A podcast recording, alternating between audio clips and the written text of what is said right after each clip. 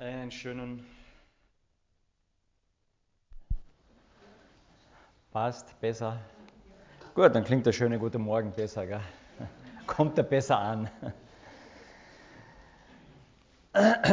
Der Sommer ist, man kann fast sagen, ausgebrochen. Gell?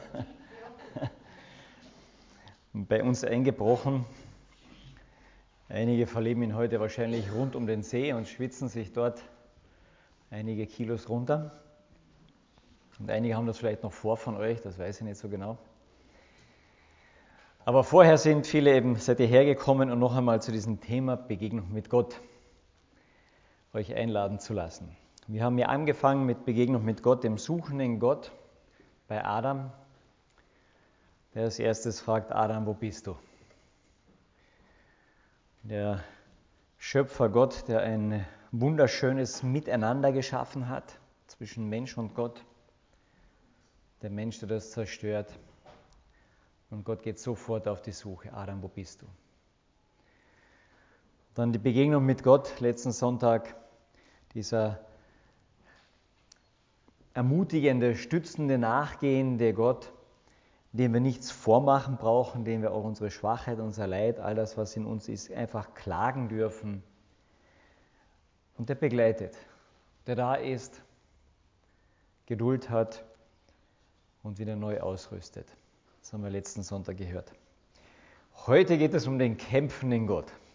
So war jedenfalls die Überschrift im Internet hineingestellt. Das klingt gefährlich. Der kämpfende Gott. Für mich ist das immer ein sehr, ui, da könnte man Angst bekommen, oder? Mit Gott zu kämpfen, für mich macht das eigentlich so im ersten Moment keinen Sinn. Ich weiß nicht, wie ihr veranlagt seid. Ich habe normalerweise, ich bin äh, in meiner Jugendzeit, also ab zehn Jahre fast nur in, in Schulheimen eben gewesen, während der Schulzeit. Und dort gibt es eine brutale Hackordnung. Die ist einfach so. Manches kannst du durch Schlauheit etwas umgehen, wenn du den Bizeps nicht hast. Aber normalerweise suchst du dir sehr genau aus, mit wem du einen Kampf beginnst und mit wem nicht. Und wenn jemand so der Dreifachkleiderschrank bist und ich war halt immer nur so der Einfachkleiderschrank mit einer Tür, dann ähm, hat man entweder ein paar gute Judo-Griffe kennen müssen, aber ab einer gewissen Gewichtsklasse nutzt das nichts mehr. Weil selbst wenn du dann einen Schulterwurf kennst, in dem Moment, wo du auf deine Schulter kommst, liegst du flach, gell? weil er einfach zu breit ist. Dann überlegst du, mit wem du kämpfst. Und wenn man sich dann den Vergleich anschaut, ich und mit Gott kämpfen. Und dann gab es einen Knaben, der kannte alle Judo-Tricks. Das war der Jakob. Und der hat mit Gott gekämpft auch. Vom ersten Tag seines Lebens fast. Und das wollen wir uns heute etwas anschauen.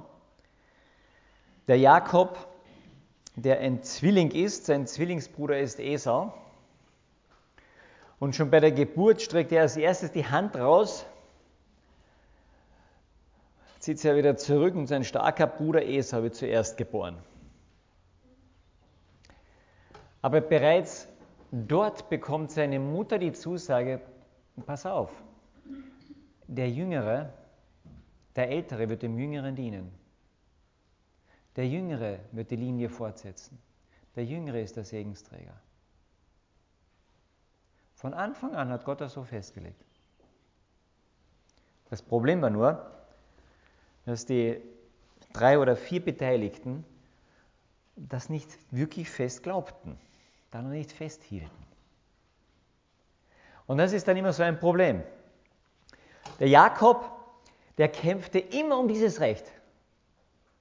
Von Anfang an war ihm das ganz wichtig. Ich bin der, auf mir liegt soll der Segen sein. Ich möchte Gottes Segen haben und ich will, ähm, ich will wirklich der Erbe sein und der, der Nachfolger meines Vaters sein. Und nachdem er nicht anscheinend der Stärkere war, sondern der Esau, der dreitürige Kleiderschrank war, musste er sich andere Wege aussuchen. Er saß mehr daheim. Er betreute den Kochtopf der Mama. Und dann kam eines Tages eben der Esau nach Hause, müde, kaputt. Und er riecht das gute Essen. Aber hinter dem Topf saß Jakob. Und der Esau, gib mir davon. Her mit der Jausen, ja. Und der Jakob sagt, selbstverständlich. Aber du gibst mir dein Erstgeburtsrecht. Und der Esau hingeher war das ist mir doch wurscht, ich will was zum Essen haben. Der war so einer. Jetzt und sofort und gleich. Ich nehme an, dass er ADHS hatte. Ein Hyperaktiver. Der jetzige Reiz übernimmt alles. Jetzt will ich was haben. Und der Jakob, schwörst du's? Ja, selbstverständlich, gib mir zu essen. Hinterher scheint es ihm furchtbar leid getan zu haben, dem Esau. Und die Geschichte geht weiter und der Vater, der ist einfach begeistert von seinem ältesten Sohn. Ich meine, es ist eh nur ein bisschen Unterschied beim Zwilling, gell?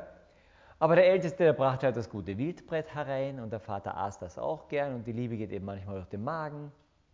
Und der Vater hatte nur in erster Linie ein Auge für den Ältesten. Also musste Mama für den Zweiten sorgen. Und dann kommt die Zeit, wo der alte Vater Isaak sagt, ich möchte meinen Segen weitergeben, dass die Linie weitergeht, was Gott für uns schon Abraham, meinem Vater, hineingelegt hat, in mich und es soll weitergehen an meinen Sohn. Lieber Esau, komm, jage mir ein schönes Wildbrett, dass wir miteinander essen und ich dich segnen kann. Und Mama hört das. Und die Kommunikation zwischen den beiden scheint nicht sehr gut funktioniert zu haben.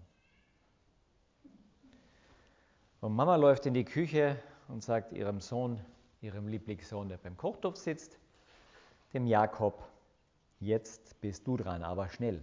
Ich mache was ganz Gutes für deinen Papa. Du verkleidest dich als dein Bruder und schaust, dass du den Segen bekommst. Schließlich hat Gott gesagt, du bist der Segensträger. Und jetzt helfen wir dem nach.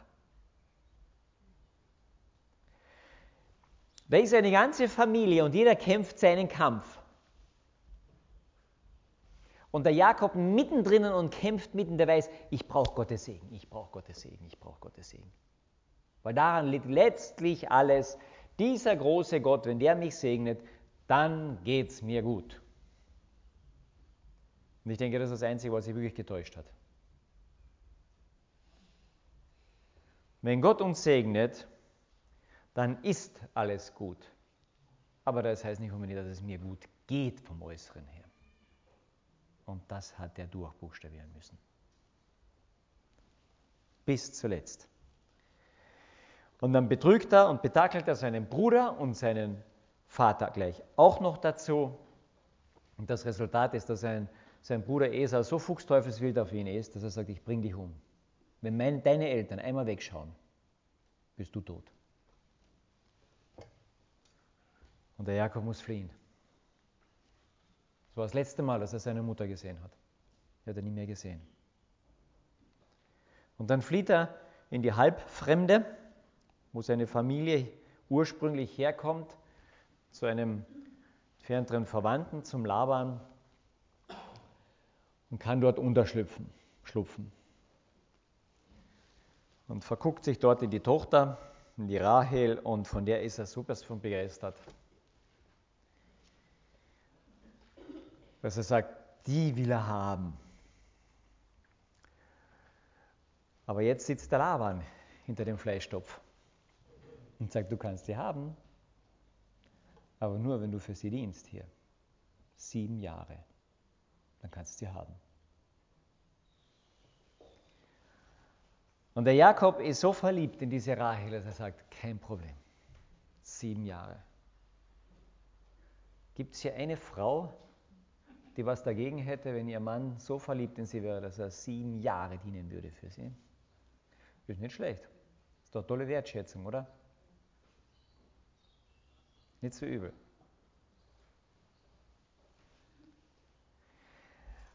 Aber der Jakob schaute, dass es mir gut geht.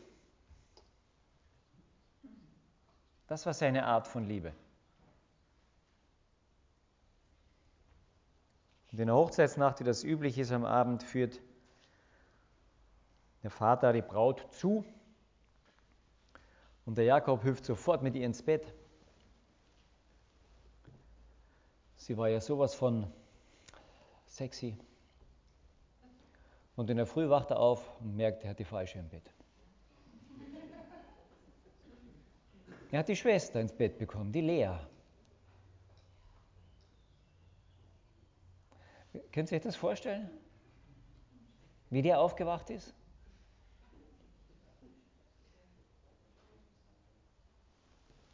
Also, ich kann mir gut vorstellen, wie der zum Labern gerannt ist. Der hätte ihm die Gurgel umdrehen können, oder? Hätte er fast gemacht. Und dann sagt der Laban ganz cool, bei uns ist nicht üblich, dass man die jüngere Schwester vor der älteren verheiratet. Deswegen hast du die ältere bekommen. Aber du kannst die jüngere auch noch bekommen. Nochmal sieben Jahre.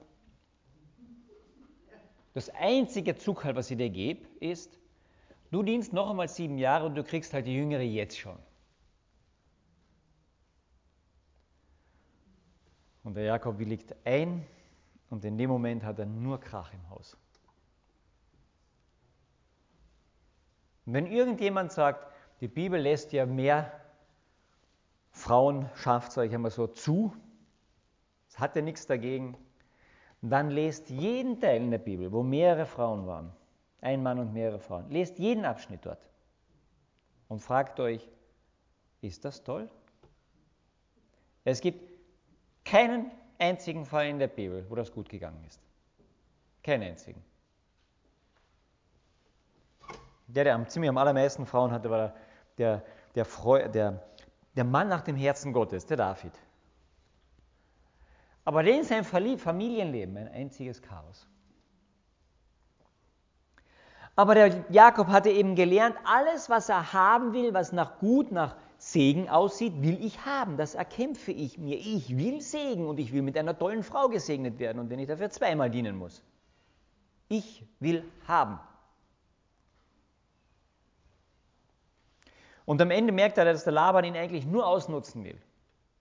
Und letztlich bleibt er 20 Jahre dort. Und dann muss Gott ihm klar machen, hallo Jakob, du gehörst in ein anderes Land. Und der Jakob nimmt das fast als Befreiung und sagt, jawohl, ja klar, natürlich, ich muss ja in ein anderes Land. Und dann sagt er dem Laban, du, es wird der Zeit, dass, wir, dass ich auch was bekomme davon. Und der wusste schon, der Laban haut ihn der, ja wieder übers Ohr. Und diesmal der, hatte der Jakob gelernt. Diesmal bin ich der Erste. Und er stellt die Bedingungen. Alles Gescheckerte in deinem, von deinen Schafen, das bekomme ich was so in ein, anderthalb Jahren alles, was so schwarz-weiß ist und checkert ist. Und der Laban hat gesagt, na klar, da gibt es Zufallsprodukte, aber die sind wirklich wenige, die darfst du haben. Aber Jakob hat gewusst, wie er zu kreuzen hat, die einzelnen Schafe und Böcke, damit Gescheckertes kommt im nächsten Jahr. Und er hat sich eine riesige Herde zusammen erlistet. Und so hat er wieder seinen Vorteil, seinen Segen bekommen. Und das Tolle ist, dass er dahinter schon auch immer wieder sieht, ja, Gott ist ja doch für ihn und es gelingt ja einiges. Und mm, ich bin Gott auch dankbar dafür. Aber irgendwie hat er immer Gott in die Hand genommen gell? und nachgeholfen. Er hat schon gewusst, Gottes Plan für ihn und Gott hat was mit ihm vor. Und geht es uns nicht da manchmal so? Jetzt musst du wissen, Gott hat schon irgendwas mit uns vor. Und jetzt schauen wir, dass wir ein schönes Häusel bauen und eine nette Frau kriegen und einen anständigen und braven Mann und so weiter. Und aber nehmen wir nicht auch so vieles oft in die Hand und sagen, jetzt habe ich den Segen Gottes, es ist mein. Wir haben das Gott vorhin gehört, gell, mit dem Geld so ein bisschen. Gott hat mich mit all diesem gesegnet, es ist mein. Und dann zieht der Jakob aus, eigentlich fluchtartig, kriegt noch einen Mordsstreit mit seinem Schwiegervater daraufhin. Und sie müssen einen Bund schließen, eigentlich einen Nicht-Angriffspakt, machen einen riesen Haufen Steine dort und sagen, du gehst nicht über diese Grenze hinweg und du gehst nicht über diese Grenze hinweg. Sonst hätten sie sich gegenseitig noch erschlagen. Tolles Verhältnis mit der Schwiegerfamilie. Gell? Und dann zieht Jakob Richtung Heimatland. Ist das nicht schön? Und da dämmert sie, im Heimatland wohnt mein Bruder in dieser Gegend. Esau. Und Jakob sandte Boten aus, 1. Mose 32. Und Jakob sandte Boten vor sich her zu seinem Bruder Esau in das Land Seir, das Gebiet Edom, das liegt so ein bisschen vor dem Land eigentlich, wo er hin wollte.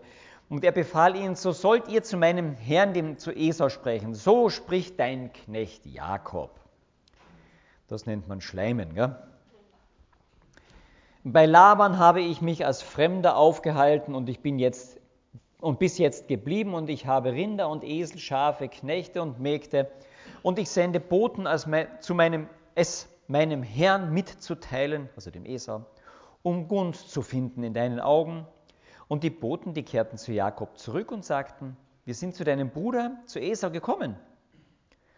Und er zieht dir auch schon entgegen mit 400 Mann. 400 Mann war damals eine große Armee. Mit der konntest du Kriege führen. Wenn ihr ein paar Kapitel vorher geht, da hat, hat der Abraham einen Krieg geführt, ja, weil er eben so viele Leute hatte, zwei, drei, vierhundert Leute. Da konntest du Kriege führen. Du musst absolut überlegen. Er zieht dir entgegen mit 400 Mann mit ihm. Da fürchtete sich Jakob sehr und ihm wurde Angst und er teilte das Volk, das bei ihm war, die Schafe, die Rinder, die Kamele in zwei Lager. Und er sagte sich nämlich, wenn Esau über das eine Lager herfällt und es schlägt, dann wird das andere übrig bleiben und entkommen können. Ihm kommt der vierfache Kleiderschrank entgegen. Und das Einzige, was er entgegenzusetzen hat, ist seine List. Dass wenigstens ein Teil durchkommt, irgendwie. Weil so wie das aussah, hatte der Esau wirklich vor, dem was hinter die Ohren zu geben. Sonst wäre er nicht mit 400 Mann gekommen. Und dann fängt Jakob an zu beten. Und Jakob sprach, Gott meines Vaters Abraham, Gott meines Vaters Isaac, Herr, der du zu mir geredet hast, kehre zurück in dein Land und zu deiner Verwandtschaft, und ich will dir Gutes tun. Ich bin zu gering für alle Gnadenerweisungen und alle Treue, die du deinem Knecht erwiesen hast, und denn mit meinem Stab bin ich über diesen Jordan gegangen und nun bin ich zu zwei Lagern geworden. Rette mich vor der Hand meines Bruders, vor der Hand Esaus, denn ich fürchte mich, dass er nicht kommt oder dass er eben kommt und mich erschlägt. Und die Mutter samt den Kindern, interessant, er redet nur von der Mutter, nur von der Rahel, nicht von der Lea. Er redet nicht von den Müttern. Das ist eine eigene Geschichte noch. Und die Mutter und samt ihren Kindern, du hast doch selbst gesagt, Gutes, ja, Gutes will ich dir tun und deine Nachkommenschaft zahlreich machen wie den Sand am Meer, den man vor Mengen nicht zählen kann. Er wusste um den Segen. Und er hält das Gott vor und er sagt, Gutes willst du mir doch tun, oder? Aber unsere Vorstellung, was gut ist, und die Vorstellung Gottes, was gut ist, geht eben manchmal auseinander.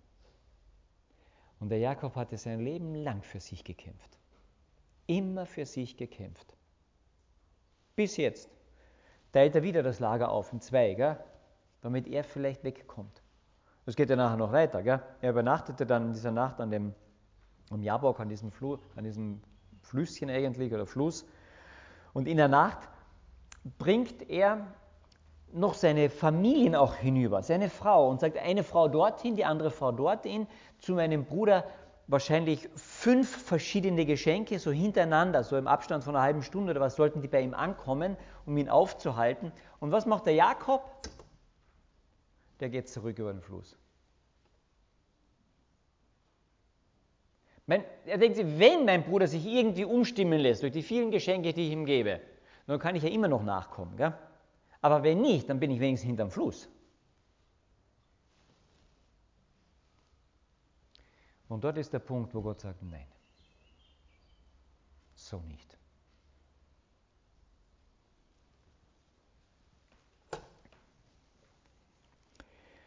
Jakob sagte sich, denn ich will versuchen, meinen Bruder zu versöhnen. Vielleicht wird er mich ja annehmen. Und so zogen all die Geschenke vor ihm her. Er aber übernachtete im Lager. Und er stand in jener Nacht auf, nahm seine beiden Frauen, seine beiden Mägde und seine elf Söhne und zog über die Furt des Jabok, er und nahm sie für und führte sie über den Fluss und führte sie hinüber, alles was er hatte. Und Jakob blieb allein zurück. Hauptsache Jakob geht's gut, gell? Das ist ja der Segensträger, auf den muss man ja aufpassen.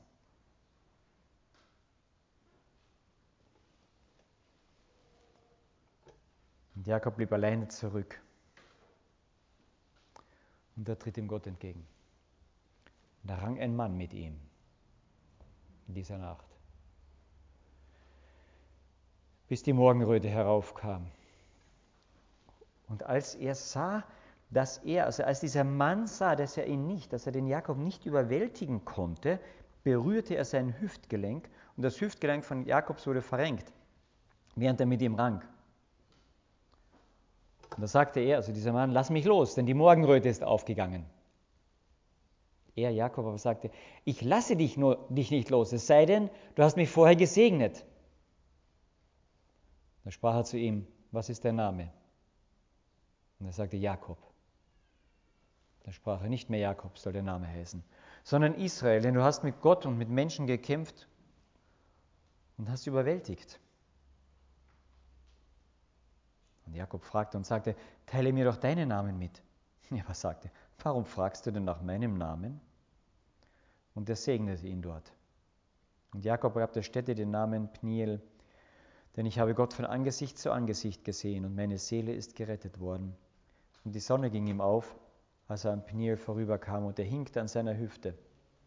Darum essen die Söhne Israels bis heute, bis zu diesem Tag, nicht den Hüftmuskel, der über dem Hüftgelenk ist, weil er das Hüftgelenk Jakobs ist, das den Hüftmuskel, äh, also den Gott eben den Hüftmuskel des Jakobs berührt hatte.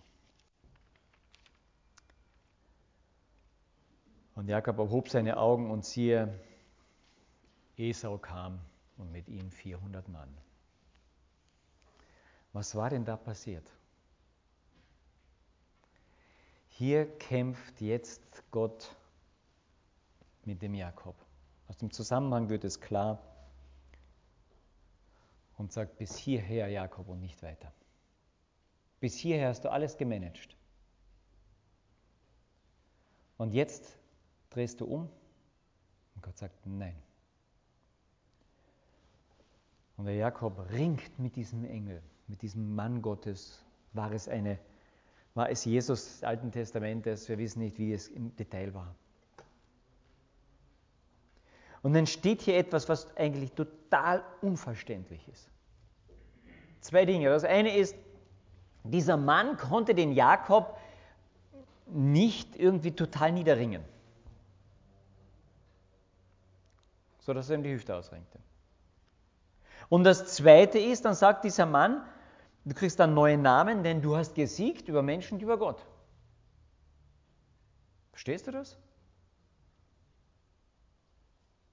Also von meinem normalen Verständnis verstehe ich das nicht. Wenn ich mit Gott, wenn mir Gott entgegentritt und mit mir kämpft, dann weiß ich, wer Sieger und Verlierer ist. Die Schlacht ist gelaufen. Aber anscheinend nicht. Und das hat mich so fasziniert an diesem Abschnitt. Es gibt hier irgendetwas, was der Jakob hatte oder tat, was ihn zu einem Sieger machte.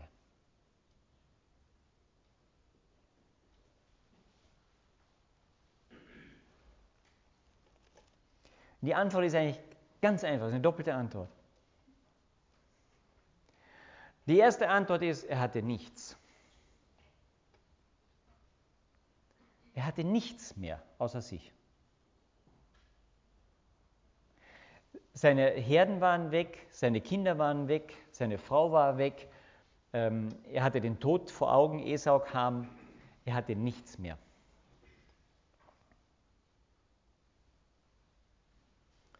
Das ist das Erste. Gott zerstört nicht das Nichts.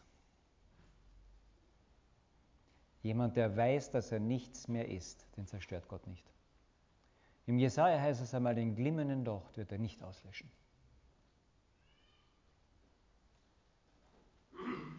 Und das Zweite ist, er lässt nicht los.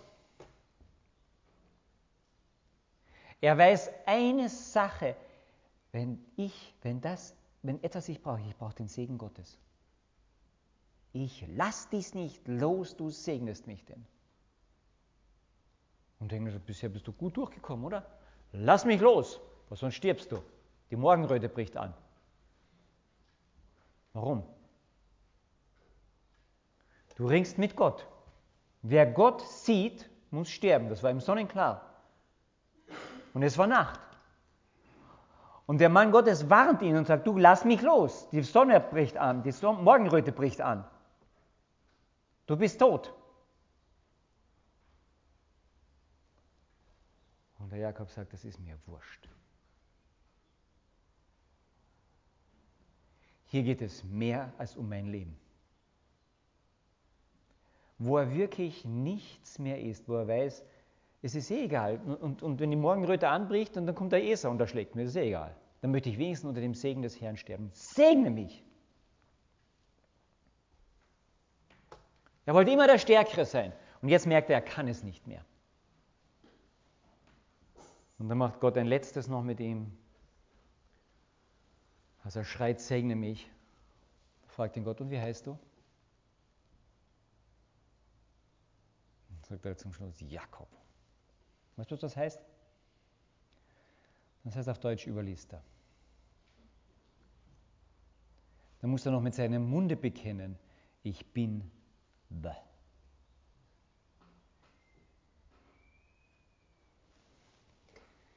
Und das ist das Fantastische.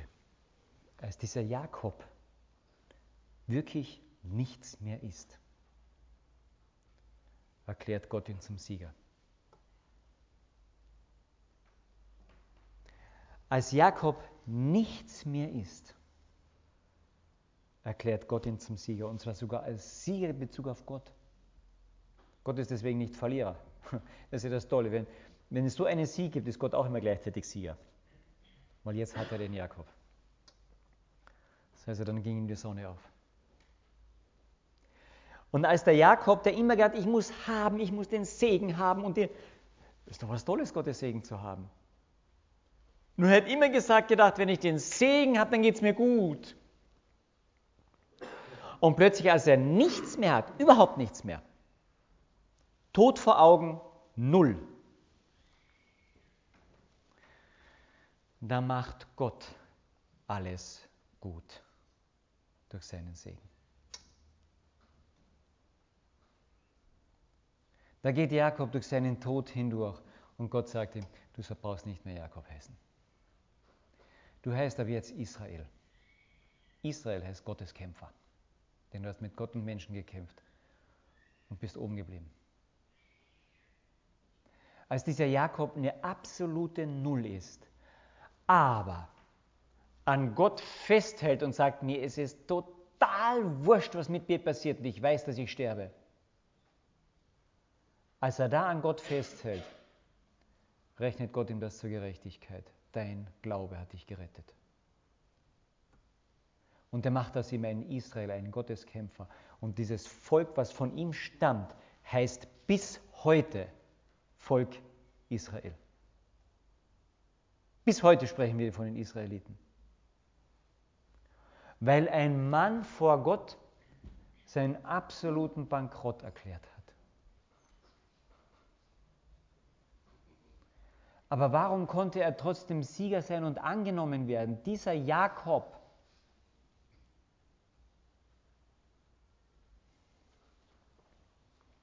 weil 2000 Jahre später jemand anders mit dem Tod ringt.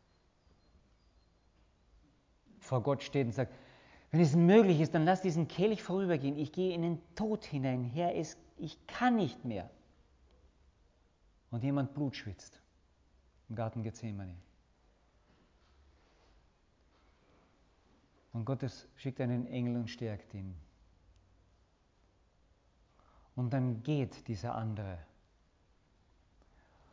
zu seinen Brüdern hinaus und die nageln ans Kreuz.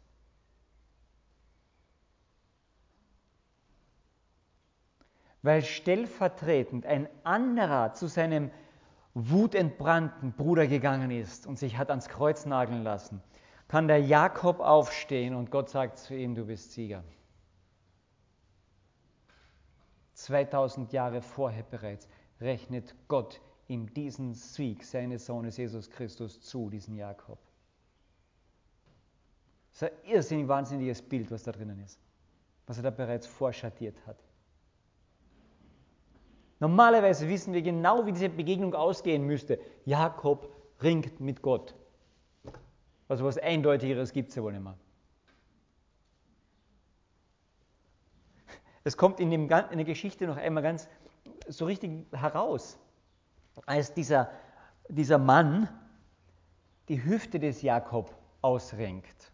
Das hebräische Wort, was hier steht, ist, er tüpfte sie an. Weißt du, wenn jemand mit mir ringt und der macht dann so, ding deine Hüfte und jetzt klack meine Hüfte ist draußen. Also spätestens dann wird mir klar, der hat mit mir nicht gerungen. Ja.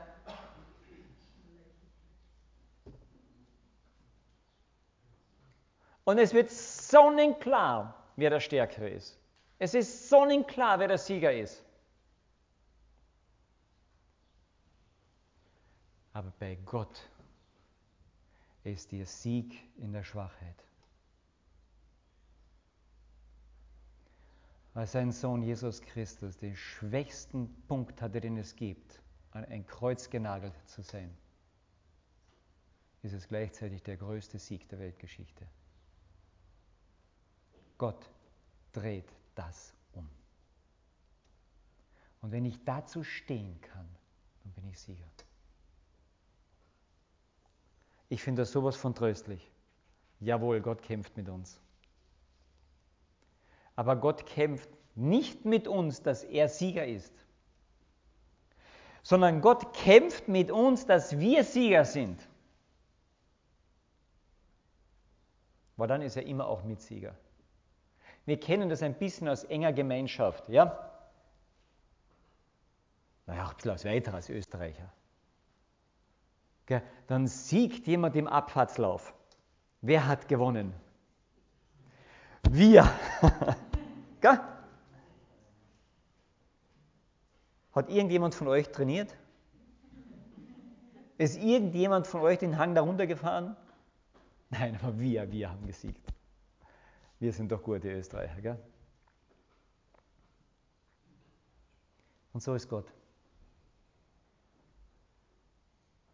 Der kämpft mit dem Einzelnen und als mit dem nichts mehr da ist, da macht er ihn zum Sieger und freut sich drüber. Ich denke, Gott hat sich noch nie so über den Jakob gefreut, wie da, als der hinkend wegging. Woher weiß ich das? Es gibt so einen kleinen Satz da hinten. Und Jakob gab der Stätte den Namen Pniel oder Pnuel, ich Gott mit Gott gekämpft. Denn ich habe Gott von Angesicht zu Angesicht gesehen und meine Seele ist gerettet worden und die Sonne ging ihm auf, als er im Pniel vorüberging. Sonne ist immer ein Bild auch für Gott. Gell? Die ging ihm dort auf. Da lachte die Sonne. Und der Zuspruch, wir wissen ja nicht genau die Worte, die er dort gesagt hat, aber Segen Gottes ist immer eine Identifikation, der mir auch gleichzeitig sagt, wer ich bin. Wenn Gott dir wirklich sagt, wer du bist, das ist ein Segen. Und Gott sagte ihm, Gott fragte ihn, wer er ist, und er konnte nur sagen, Jakob, ich bin ein Überlister. Und dann sagt Gott ihm, wer er ist, du bist Israel. Das war ein Segen. Bis heute. Bis heute heißt das Volk so. Wenn wir zwei Kapitel weiter schauen, da ist Jakob dann in Bethel. Ja? Und dort erscheint Gott dem Jakob noch einmal. Und Gott erschien dem Jakob noch einmal, als er aus Padan Aram kam und segnete ihn. Und Gott sprach zu ihm: Dein Name ist Jakob. Erinnert ihn noch einmal dran. Aber dein Name soll nicht mehr Jakob heißen, sondern soll Israel heißen. Dein Name soll Israel sein. Ist in 1. Mose 35 von Vers 9. Und so gab er ihm den Namen Israel. Und Gott sprach zu ihm, ich bin Gott, der Allmächtige, sei fruchtbar und mehre dich. Eine Nation und eine Schar von Nationen soll aus dir entstehen und Könige sollen aus deinen Lenden hervorkommen. Und das Land, das ich Abraham und Isaac gegeben haben, dir will ich es auch geben und deine Nachkommen nach dir will ich das Land geben. Und Jakob nannte diesen Ort Bethel. Bethel heißt Haus Gottes. Er nannte es nicht mehr Jakobel oder Bet Jakob, Haus des Jakob. Seine Eingebildetheit war zurückgegangen. Er wusste, wer er war. Nein, er wusste, wer er gewesen war und wer er sein sollte und wer er sein wird. Er war aus dem Zwiespalt nie entlassen. Er hat den gleichen Fehler gemacht wie sein Vater, wieder eins von seinen Kindern ganz toll bevorzugt. Gell? Dann haben wir nachher den Träumer Josef, das ja eines seiner Kinder ist. Aber er wusste um seinen Gott Bescheid und wusste, es geht nicht zuerst mehr um mich. Und als er dann seine Söhne segnet, da kommt das dann nochmal ganz stark raus. Und das Interessante ist dann, als er im Hebräerbrief bei den Glaubenshelden noch einmal genannt wird, da wird nicht dieser Ringkampf genannt, sondern da wird genannt, sein Vertrauen in Gott, als er seine Söhne segnete. Im Glauben segnete Jakob die Söhne, heißt es dort. Da ging es nicht mehr um Jakob, da ging es um Gott. Und da hatten wir zwei Sieger. Gott hatte gesiegt und Jakob auch, weil ihm der Sieg Jesu Christi zugerechnet wurde. Jesus letzte Worte am Kreuz waren eine der letzten Worte, meinen Geist befehle ich in deine Hände, Herr. Er hat an diesem Gott festgehalten, obwohl sich dieser Gott Vater umgedreht hatte. Und gewusst hatte, an diesem Kreuz hängt die ganze Schuld, die ganze Mist, der ganze Dreck dieser Welt. Aber Jesus hat ihn festgehalten. Und so hatte Jakob an diesem Gott festgehalten, obwohl Gott ihm gesagt hat, wer bist denn du?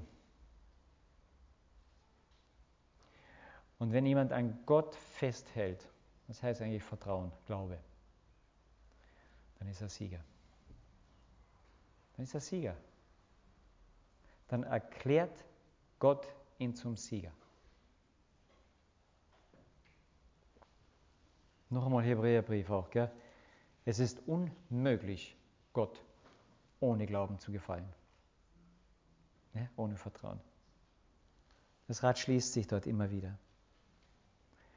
Der Jakob, der den Segen erarbeiten, er überlisten, erkaufen, alles wollte.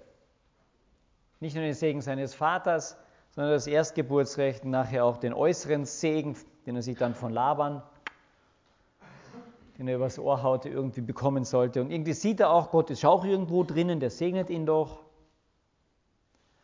Und dann begegnet ihm Gott und er kämpft um sein Leben und Gott sagt ihm, du kannst nicht um dein Leben kämpfen. Und dann gibt das zu, ich bin in New Jakob. Und Gott sagt, in dem Moment, jetzt segne ich dich, jetzt hast du neues Leben. In dem Moment. Und dann kann er gehen. Zwar hinkend. Also dem, dem Esau kann er wirklich nicht mehr begegnen. Jetzt ist dieser Schmalspurschrank auch noch ein Krüppel, jetzt hinkt er. Kämpfen vorbei. Und das Interessante ist, in dieser Nacht ist irgendwas mit dem Esau auch passiert. Wir kennen die Geschichte nicht im Detail. Aber mit seinen 400 Mann kommt er und läuft voraus und fällt dem Jakob um den Hals. Der Jakob geht hinaus zu seinem Bruder und weiß nicht, das ist eigentlich sein Feind. Der, kann, der wird ihn erschlagen. Und dann wird dieser Feind zu seinem Bruder.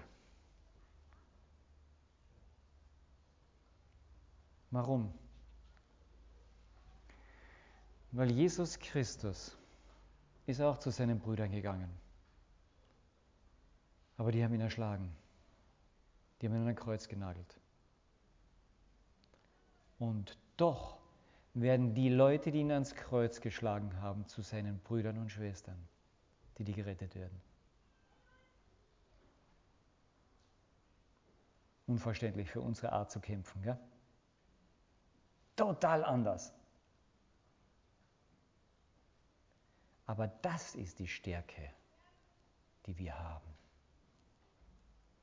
Unsere Schwäche.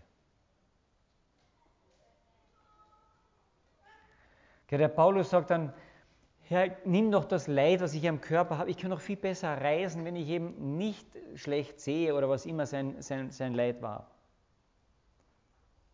Und der Paulus legt anderen Menschen die Hände auf und die werden geheilt. Ich weiß nicht, wie oft er vom Spiegel gestanden und sagt, äh, heil werden, heil werden, heil werden, ich glaube alles. Und Gott sagt, nein. Mehrmals hat er das gesagt, Herr, ich glaube, dass du das doch kannst. Und Gott sagt, nein. Denn meine Kraft ist in dem ganz Starken mächtig. Ist im Schwachen mächtig. Ja, das lieben wir so, gell? Unsere Gebete sind ja auch immer so, gell? Herr, mach mich ganz schwach für diesen Tag, damit du groß wirst, gell? Also meine Gebete schauen oft nicht so aus. Herr, gib mir die Kraft für diesen Tag, oder?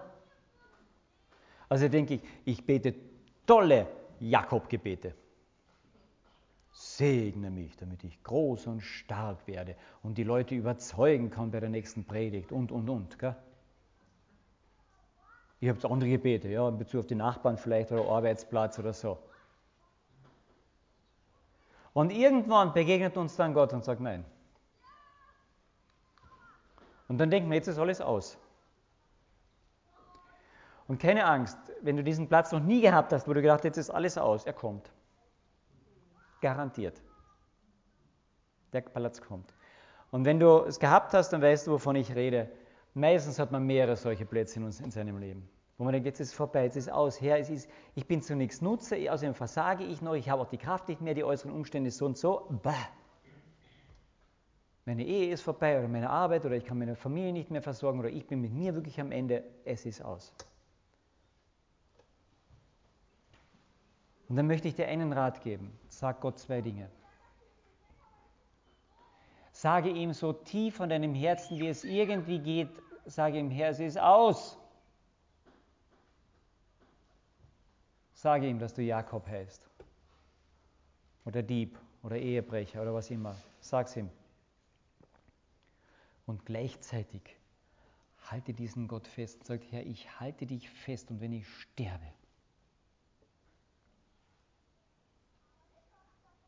Und dann werden diese Momente zu den Momenten des Sieges in deinem Leben.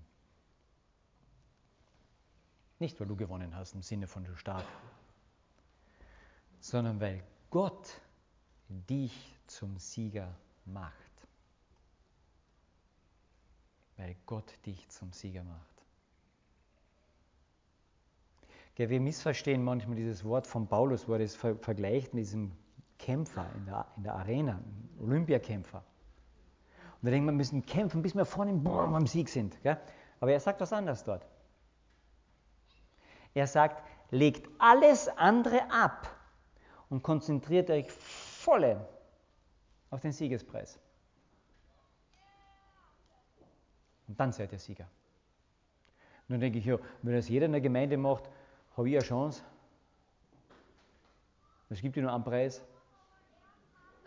Nein, nein, nein, so ist es eben nicht. Es geht nicht darum, dass ich als erster dort bin und einen Pokal halten kann, sondern es geht darum, dass ich lerne, alles abzulegen. Und der damalige Kämpfer kämpfte nackt. Deswegen waren noch Frauen normalerweise nicht zugelassen als Zuschauer. Der kämpfte nackt. Der hatte nichts mehr an. Alles weggelegt und konzentriert sich auf die eine Sache. Und sagt, das ist das Bild von einem Sieger. Hier haben wir es beim Jakob. Nichts mehr hatte der. Sogar seine eigene Gesundheit muss er noch aufgeben.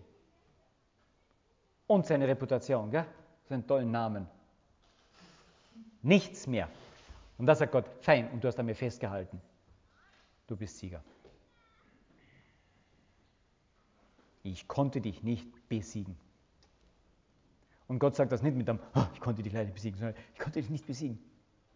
Wir sind wieder ein Gegenüber. Du bist Sieger, ich bin Sieger, wir können wieder reden miteinander.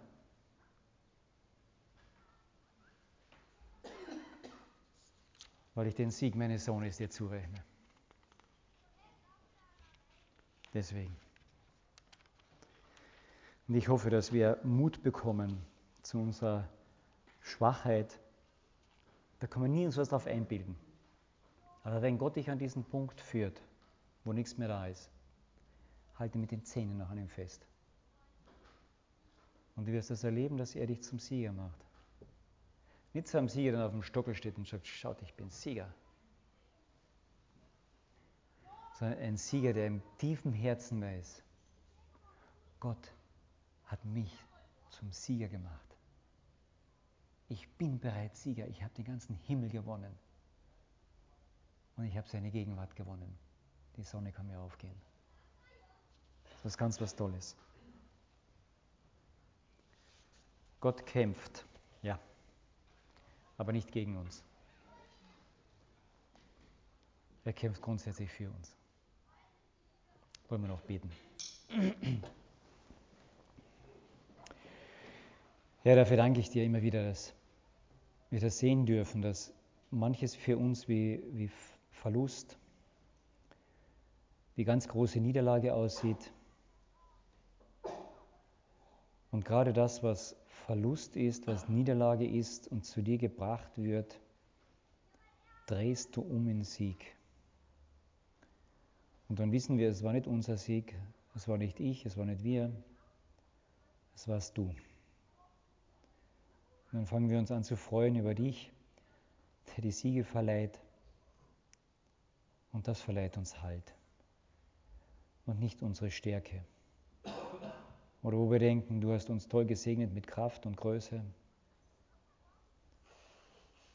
Selbst der David, der als König mit all seiner Stärke hat sagen müssen, du hast mich treulich gedemütigt.